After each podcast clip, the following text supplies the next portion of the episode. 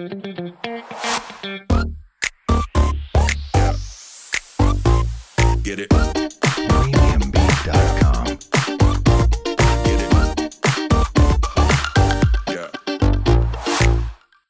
Hi, 我们是引爆你内心小剧场的 c h i p 我是 Cleo，我是 Barbie，欢迎来到我们的 Podcast。在这里，我们会用自以为是的看法。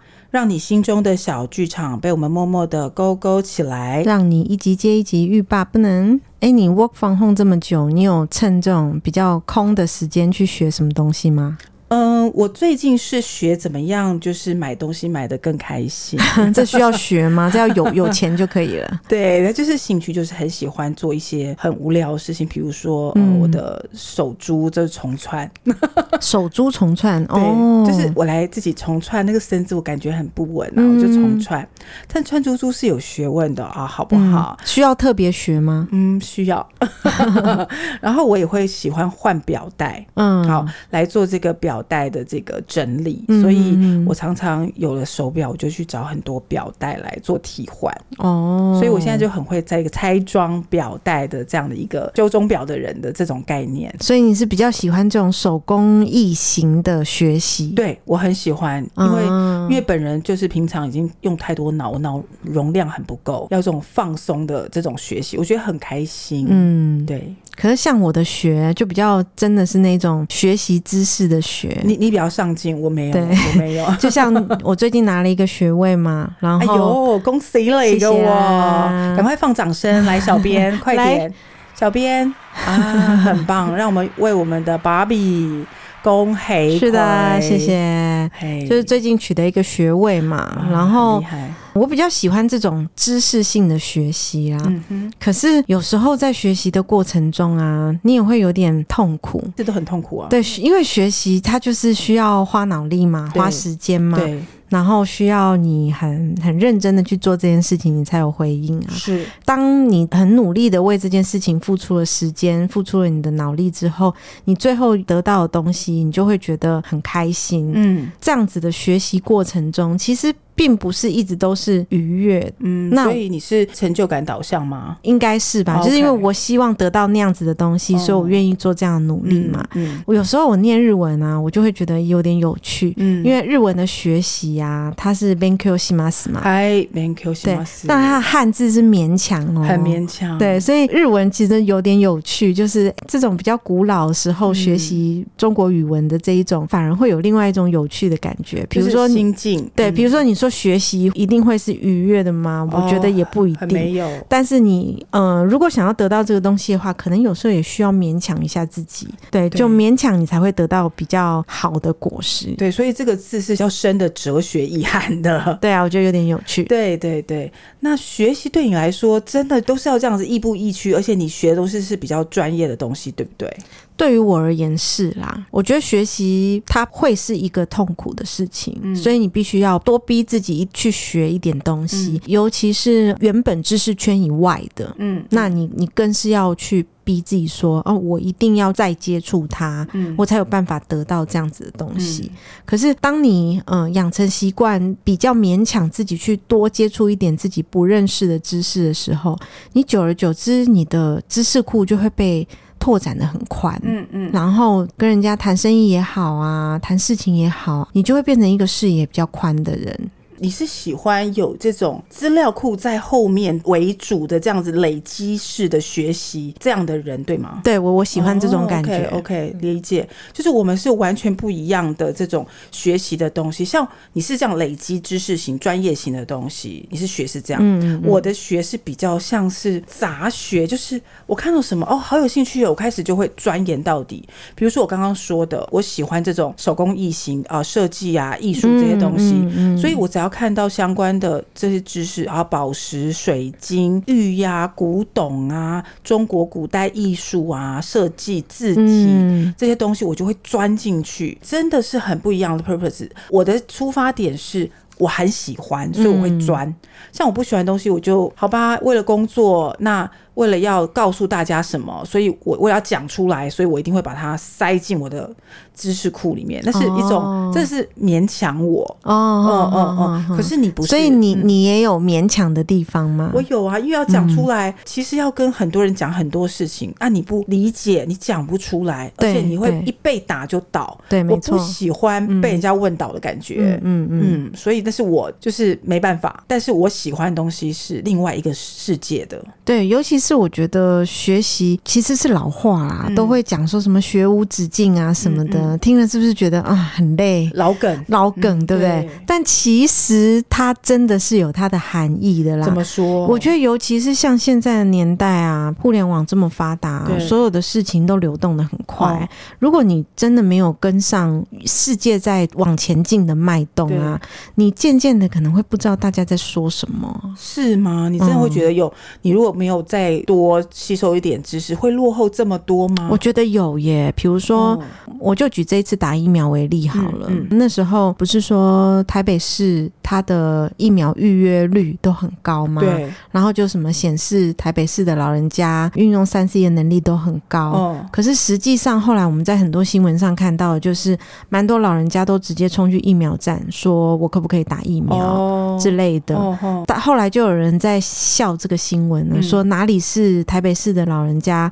三 C 的那个知识很高，是台北市老人家的孩子的三 C 知识都很高？是这个意思吧？对，因为我爸妈也是我在约啊。对，所以你看哦，光是这种利用网络的这种能力啊，嗯、在年纪上就会有落差了。也是哦，嗯、就像现在跟我的老板谈，就是 KOL 或者是有一些行销的手法，甚至行销的通路管道，或者是我们现在怎么样去把我们的品牌打给大家知道。嗯，其实我老板没有那么在线、欸。哎、欸，对，其实我老板也是，是不是？嗯，所以是不是要更相信下面人提供的意见？嗯，我觉得是啦。应该是说，到底是要靠下面的人给你的资讯呢，啊、还是说你自己，靠自己？就是你自己永远都不去排拒比较新的潮流这种事情？对，对，是、嗯、因为第一个他有兴趣，他才会有主动积极想要去理解这些东西。嗯嗯，否则他根本也不晓得什么叫直播带货。对对对，他也不晓得现在有哪一些直播平台或哪一些什么团购什么什么都不知道啦，因为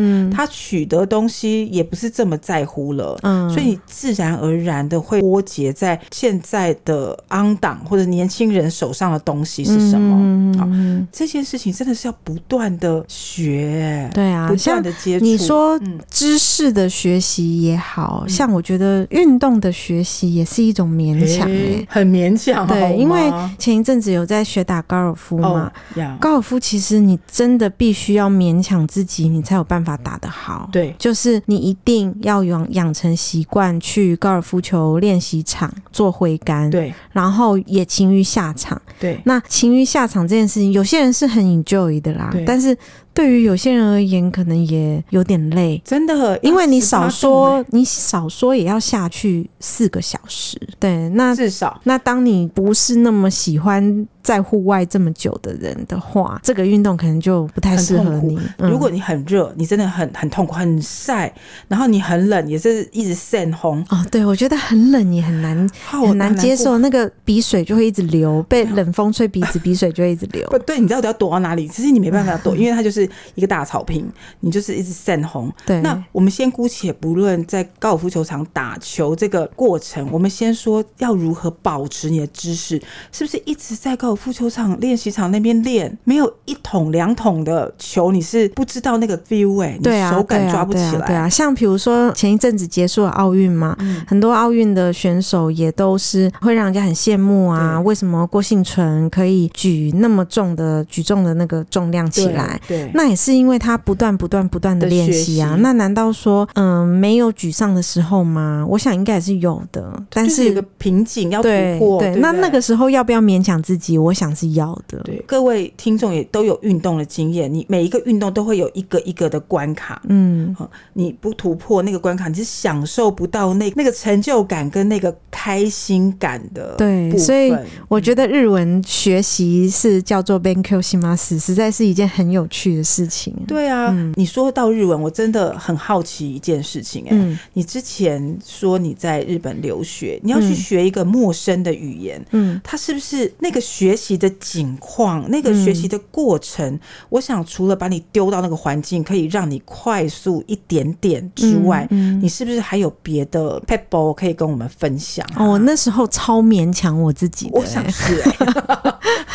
我觉得台湾人的习惯哦，就是你如果到国外去留学，嗯、你还是很喜欢跟台湾人混在一起，会不安全感呢、啊？对，因为要追求安全感。是，可是对于我而言呢、啊，我会觉得到底有什么安全感好需要寻求的？哇，你很帅。对啊，就是第一个，难道？不是很常去日本玩吗？嗯，对日本这个环境，你会觉得很陌生吗？嗯，应该是不会吧。嗯，这是第一个。对，第二个。你在日本如果碰到什么伤心难过的事情，会让你觉得没有办法面对吗？如果没有办法面对，台湾跟日本的距离只有三小时至四小时的飞机，你买张飞机票回来不就得了？那也是，对，就是基于这几种、哦、这这几个理由的状况下，我就觉得没有什么好怕的啊。哦、所以我那时候去留学的时候，我就有告诉我自己说，我千万不要跟台湾人混在一起。但是这件事情是必须要很勉强自己的，对，要鼓起勇气。要非常勉强自己，哦、因为太多台湾人爱去日本留学。对，我问你哦，像吃饭，你跟不跟台湾人一起吃？我都跟我室友一起吃。室友是台湾人吗？我室友，我有好几个室友嘛。嗯、我的室友里面有一。半是台湾人。那当我跟台湾人一起住的时候，我就会跟台湾人一起吃。嗯、那当我跟意大利人一起住的时候，我就会跟意大利人一起吃。是，对对。所以这个东西就是你调整地方。可是像我之前在英国，其实要吃饭的时候，嗯、台湾人就会刻意一起吃、欸。哎，他不会找别国的人呢、欸。可是你你不会觉得很奇妙吗？就是台湾两千三百万人那么多，哦、你为什么要到国外去结交台湾朋友呢？你在台湾不好交这些人吗？对，但是你要利用你这么珍贵的海外时间去结交台湾朋友。但你你就知道，吃饭的时候大家就会互相的，就说：“哎、欸，我们一桌哦，啊，我们一起来吃哦。”嗯，哦，你就会想要 share 你今天早上可能学习，或者是你等一下要干嘛的心情。哦，没有哎、欸，哦、我那时候超级勉强自己的，哦、就是我们学校大概有三分之二不是台湾人，就是中国大陆人。哦，所以你是很频繁可以碰到讲中。中文的，嗯、可是我因为我那时候设定只有设定我要在日本一年嘛，对，等于是说我在这一年内我一定要拿到日文的最高等级的状况下，嗯、如果我一直跟台湾人或者是中国大陆人混在一起的话，我的程度可能就会拉得很慢。嗯、那我为了避免自己这样的状况，我在我们班里面找了一个韩国人做朋友。哦，那我觉得也是运气好，人家也愿意跟你做朋友。对，反而是我后来变成跟这个韩国朋友。同进同出，嗯、因为大家的语言能力也都不好嘛，只能讲日文，然后他英文也不好，这是很惨的地方。所以你如果 你如果不设法跟他讲日文的话，啊、你们两个是没有办法沟通的。就是有时候我很想要贪方便说，对那那个是英文的那一个字，嗯、他英文不好，他听不懂。不懂天哪！所以我就在这样子很勉强自己，对我很勉强自己去跟外国人做朋友的状况下，非常。快速的提升了我的日文能力，哦欸、可是这个是需要勉强的，因为你跟台湾人在一起其实是最舒服的。对，我知道。你而且你碰到另外一个国籍的人，你可能还要适应他的口音。嗯，对，对，因为韩国人的口音非常的重，重对，然后韩国的文法又跟日文很相近，哦、那所以他常常会讲出一些你根本就还没有学过的，或者是发音也很相近，啊、你也分不出来他讲的是韩文还是日文。那你不是 confuse 吗？所以我们当时我们的两个的沟通工具就是电子翻译机。妈呀！我们常常都听不懂对方讲什么，但是我们会结伴去吃饭，我们会结伴去读书，我们会结伴一起回家。哇，太棒了！嗯 Good luck 哎、欸，我觉得很不错。啊，我觉得倒不是 good luck 哎、欸，是因为我很勉强我自己。嗯嗯，嗯因为你一旦歪歪掉，你就回到台湾人身边，就那就没有什么意义了。那去日本念书要干嘛？嗯嗯，你你是算是有学伴的情况下，我把我自己丢在我那时候去，后来去了纽约。嗯。那一个月快两个月吧，嗯。我其实很不想要浪费我的那个美国的时间。对啊，是不是？在国外念书是一件很珍贵的事情啊？所以我真的去找一个补习班，嗯。然后那个补习班还要先考嘛，你才能在那边念书念那个补习班，然后你就会跟很多不同国家的人讲英文，拜托那个口音才是礼哦，对对对对对，我也有朋友在纽约上那种就是类似英文补习班呢、啊，对，他交最多的朋友就是日本朋友，哦日本朋友口音也很重，很重。嗯，我是教了韩国。韩国真的也很重，重，韩国跟日本的口音，那我们还不错，就是大家年纪差不多，我们也都下课的时候会去酒吧就喝酒，听听听那个 jazz，嗯，然后来就聊天。就是你上课一段时间了，可是你下课还会有一些时间是可以聊天，在训练自己的英文。嗯，再加上我们的老师超棒，他是。他是东方面孔，但我不知道他是哪一国人。哦。对，但是他很愿意跟我们一起混，嗯，所以我们几几乎是一整个月都是沉浸在完全有人跟你聊天。哦，然后这样的英文学习环境，我觉得你真的是要把自己丢着，而且是很下狠心，就是要勉强自己啊，真的真的，嗯、一样。我觉得除了这个之外，我也很敬佩你会花很多时间去勉强我自己，对，学习一些像什么 AI 什么，这是我不会。我我很想去学，但我就觉得这个好难哦。哦，对，我之前有去上那个 AI 人工智慧学校，对、啊，那我也是其实蛮勉强我自己，因为我是一个文科脑，哦、可是我对于这种世、欸、世界上的理科发展，我觉得实在是太有趣了。对，所以那时候那目前已经过世的陈昇伟先生，他创办的人工智慧学校，那那时候半年开一期吧，然后我就想说，哎、欸，我得上一期试试看，嗯、我我想看一下。目前 AI 的发展到底是发展到什么程度？嗯、然后还有 AI 的应用可以应用到什么程度？对，那也是挺辛苦的哎、欸。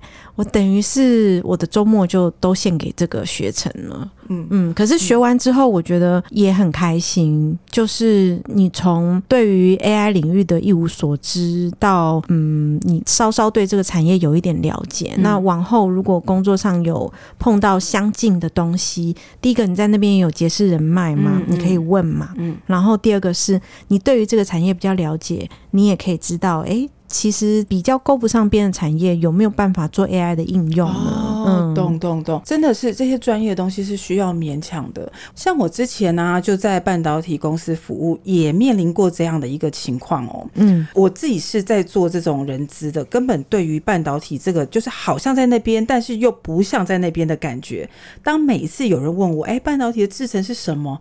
我怎么都讲不出来。虽然在那边、嗯、那时候已经工作很久了，嗯，我还是没有办法有一个系统性的用很快速的方向或方式去让人家理解什么叫半导体。嗯，好，对，我每次跟朋友介绍半导体也是要讲半天，讲半天人家也还是听不懂。不懂 好，就因为工作关系，我必须要跟一堆大学生或研究生，甚至是教授来讲解，用最快的方式让他理解半导体制造到底是什么。所以呢，我就真的是痛下决心哦，第一件事情先去问人，我真的要从哪边着手，因为很复杂，而且通常讲这种东西的人都是哪一个部门的部经理在讲，嗯、都是要很专业的。嗯，好，那我就想说，我有这种能耐去讲了以后，还要回答老师或学生的 Q&A，嗯，我还要有这种能力哦，不是讲完，不然你就录音就算了嘛。好，所以这件事情我先去问，到底我要从哪里着手，再来再请公关提供给我影片。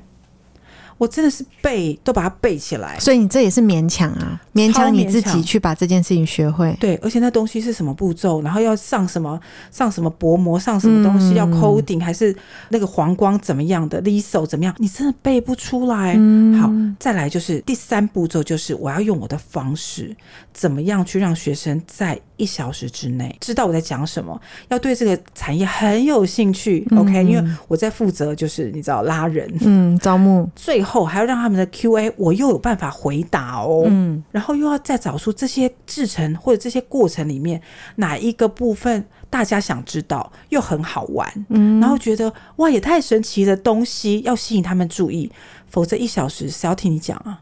也是，不我就看 YouTube 就好了，我干嘛听你讲？嗯嗯。嗯哦，这件事情真的是雕了我约莫半年的时间。嗯嗯，我一直去问人钻研，然后去看影片，嗯然后找出中间好玩的地方在哪里。OK，比如说大家知道一片十二寸的晶圆可以切成多少个？那要看那一个 IC 它所需的空间有多大吧？对，看是哪一种制成嘛。嗯所以我大概就是举说，啊，如果是二十纳米的制成，可以切多少颗？那这样子一片切多少颗又怎么样？但是我就告诉大多少钱？对，就是多少钱 一片多少钱？那通常在金源厂 run 就是一盒嘛，一盒二十四片。嗯嗯那这样子一盒是多少钱？我就说这样一盒基本价就是一台 Porsche 嗯那个凯宴的钱。嗯，大家就哇，好有概念了。哦，用这种比较简单、大家能够接受的方式去说明对，就是。一盒就是嗯一支凯凯宴，嗯然后就是大家就会知道说，好，我现在这样一一整条哈，大概有几百批在跑，嗯那他们就知道说，哇，这个产能有多贵，嗯啊，然后我盖一个厂啊，我们现在在这个地方是十二寸厂，那这样子一个厂多少钱才能够盖一个厂呢？嗯是三百亿美金吗？还是三百亿台币呢？嗯大家就玩猜猜看，就这样互动以后，很快大家就好有兴趣。哦，所以因为你花了这样子的力气，勉强自己去学习，导致于你原本不属于你的知识范围内的东西，越来越多。对，进到你的知识库然后反而帮助你的原本在从事的本行业业，对更顺利的去推行，更顺利、嗯。更专业，然后大家也会觉得说，因为这样子好想加入这个产业，嗯。我就更容易呃招募到人，对，招募到人，然后我又更想要去学更多，嗯。所以这个勉强，我觉得它就是一种不但互动，嗯而且更是增强你的学习意志。哦，嗯，对，我觉得是这样啦。像我也还有另外一种勉强我自己的方式、怎么说欸就是加入会员。哎，就比如说我不是很爱运动，那我就去加入一个会员。加入会员之后，教练可能就会一直来提醒你啊，你什么时候要上课啊？我我这个没办法。你好强啊。或者是像我以前韩文，就是呃，我后来念书回来之后，我不是跟你说我的嗯韩国朋友他不会英文吗？对，所以我其实也很害怕说，如果他回到他自己的国家，然后他日文又不再学习了，如果一直退步，那导致有一天我要跟他讲话的时候听不懂怎么办？哦，你为了跟他沟通，对我为了跟他沟通，我去学韩韩文。孝心感动天。对，但是韩文呢，其实比日文更难。然后，其实我对韩文一点兴趣都没有。那我当时如何勉强我自己呢？一样就是买各阶层的课程，就先买起来再说。啊，嗯然后厉害哦，所以你就可以这样子让自己勉强自己按部就班的去上嘛。嗯。但是这个方法也不是一直都有效哦。嗯。就是你看我的运动是有效的，然后我的韩文是有效的，然后我想说，哎、我一样画葫芦好了，我做每一件事情都这样勉强我自己啊，那我就是加入会员，就是勉强我自己的最好方法。呀，结果呢，呃，我在去年的时候加入一英文的网站，好，人家现在在。电视上可是打很大的广告是哦，F U N 什么什么什么 Y 的那一家，感觉对，感觉好像很威，对不是对？很威啊。但就是我觉得他们的销售手法其实蛮瞎的，怎么说？因为我是一个英文程度还不错的人，对所以我我的需求会是比较一对一的。嗯嗯那你知道这种英语学习课程啊，其实都是什么乱枪打鸟啦、哦只要有电话就拨给你，有电话就拨给你嘛。这样子哦对，那哦我其实就是一个人比较好的人，就是这种陌生电话，其实我都会让他讲完。哈，你人真好。对，我会让他讲完。哦这个 sales 呢，他一年前已经有联络过我。嗯那因为那时候我买了一个大陆的 APP 网站，我就觉得说他不用我自学就好了啦。结果一年过去，我发现哎，好像没有人对，没有人勉强我，我好像也没有什么学习的动力。嗯，所以他就开始跟我讲解他的课程嘛，然后我就觉得说，诶，如果有人来勉强我上课，因为他说他们的呃学习方式是会有一个导师带着你，他会帮你排课程，他会关心你的学习进度，然后他会你 push 你去。嗯，可能考下一个阶层的试，然后让你去上更高级的课。对，然后对于我这种觉得嗯勉强这件事情对我来讲太有用的人，觉得太吸引人了。对，我就有蛮心动的，嗯。可是我唯一觉得比较不是能接受的一点是，我英文程度已经不错了，所以我只需要一对一的课程。嗯，那我那时候有跟他说，我只只要上一对一的课程呢、欸。那你们有一对一的课程吗？小姐就为了乱卖东西嘛，就说啊，我们的课程就很像一对一啦，尤其是很像，很像他用很像这个，然后尤其是那你你程度这么好啊，你进到那种比较高程度的那种班级里呀、啊，你就会只有你一个人，那你不就等于是跟老师一对一了吗？他为了要骗你钱，无所不用其极。我那时候没有，我那时候没有觉得他骗我，我那时候就觉得说，哦，如果是这样的话，我也可以接受。哎，对，所以我就相信了嘛。嗯，然后相信之后，也是买了一连串的课程哦，加会员，就是勉强我自己。对，然后就开始上课。我那时候有告诉他说，我就是不要上团体课程。他说不会的，不会的，以你的程度，嗯，应该是都不会不会上到很多团体课程啦，对。哦然后后来我上了两堂课之后，我就受不了了。非但是一个小时里面大概会有五六个人跟你在同一间教室里面，嗯、而且其实你也没有什么发言的机会机会，因为当五六个人轮完、嗯、轮到你的时候，还剩什么？还剩下十分钟，就剩一点点时间。没有一堂课，好像我记得好像才四十五分钟啊。那你五六个人，你什么时候才轮得到你？后来我就跟对方说啊，不行，我当初的需求是说一对一，那你你一直说。你们的课程类似一对一，但根本就不是。嗯、所以后来可能就公说公有理，婆说婆有理嘛。嗯、他觉得说我我们你就答应了，对，签契约了，对对对，怎么会退钱给你？然后契约就又写的很奇怪啊，就是这间公司就蛮妙的。然后最后还跑去那个消保官那边去做一些仲裁跟协调。哦哦、那最后他们就是输了嘛，啊、呃，勉强自己去学东西。好像我我也没有每一次都成功啦，像这个 F U N 什么什么 Y 的这个英语学习平台，就让我就是滑了一个 滑铁卢，就是对了。这个这个钱应该很贵耶，据我了解，这个不便宜呢。对啊，所以这一个英语平台就是，请大家不要随便尝试。就是我觉得他的老师还不错，可是你在没有一对一的前提之下，你的学习状况是，我懂了，不不太 OK。我懂。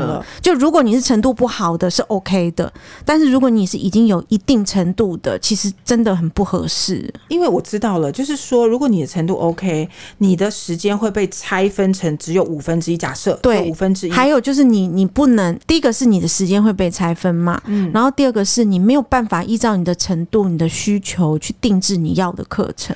对，你被拆分之后，你就忽然讲你的东西，嗯、其实老师也觉得说未必那么专业或专精的回答你，嗯、所以你缴的会费是要再乘以五，而且一直去买这个时段呢。而且这一个平台它跟一般的英语平台相比啊，嗯、它的一个小时其实没有很便宜，它一个小时的钱其实就可以，就是你这个团体课的钱呢，其实就可以去买其他平台的一对一的课程了。对啊，对，那我就是很傻，就是这种。一 就是这种勉勉强西马斯勉强自己的信奉者，哦、觉得说啊，有人可以带着帮忙排课程啊，很好啊什么的，就就没想那么多，没想到这这是我第一次在勉强自己上滑铁卢的哦，哎、欸，真的，平常都看你哦，在这个语言学习上，你还蛮有你自己一套，所以。这件事情真的，我我没想到，在我们最熟悉的英文下啊，对，反而英文是最熟悉的嘛，对，啊、对不对？嗯，对啊。像我之前念那个韩文啊，我当时是报了六个阶段，其实我是上到第五个阶段都还上得下去哦，因为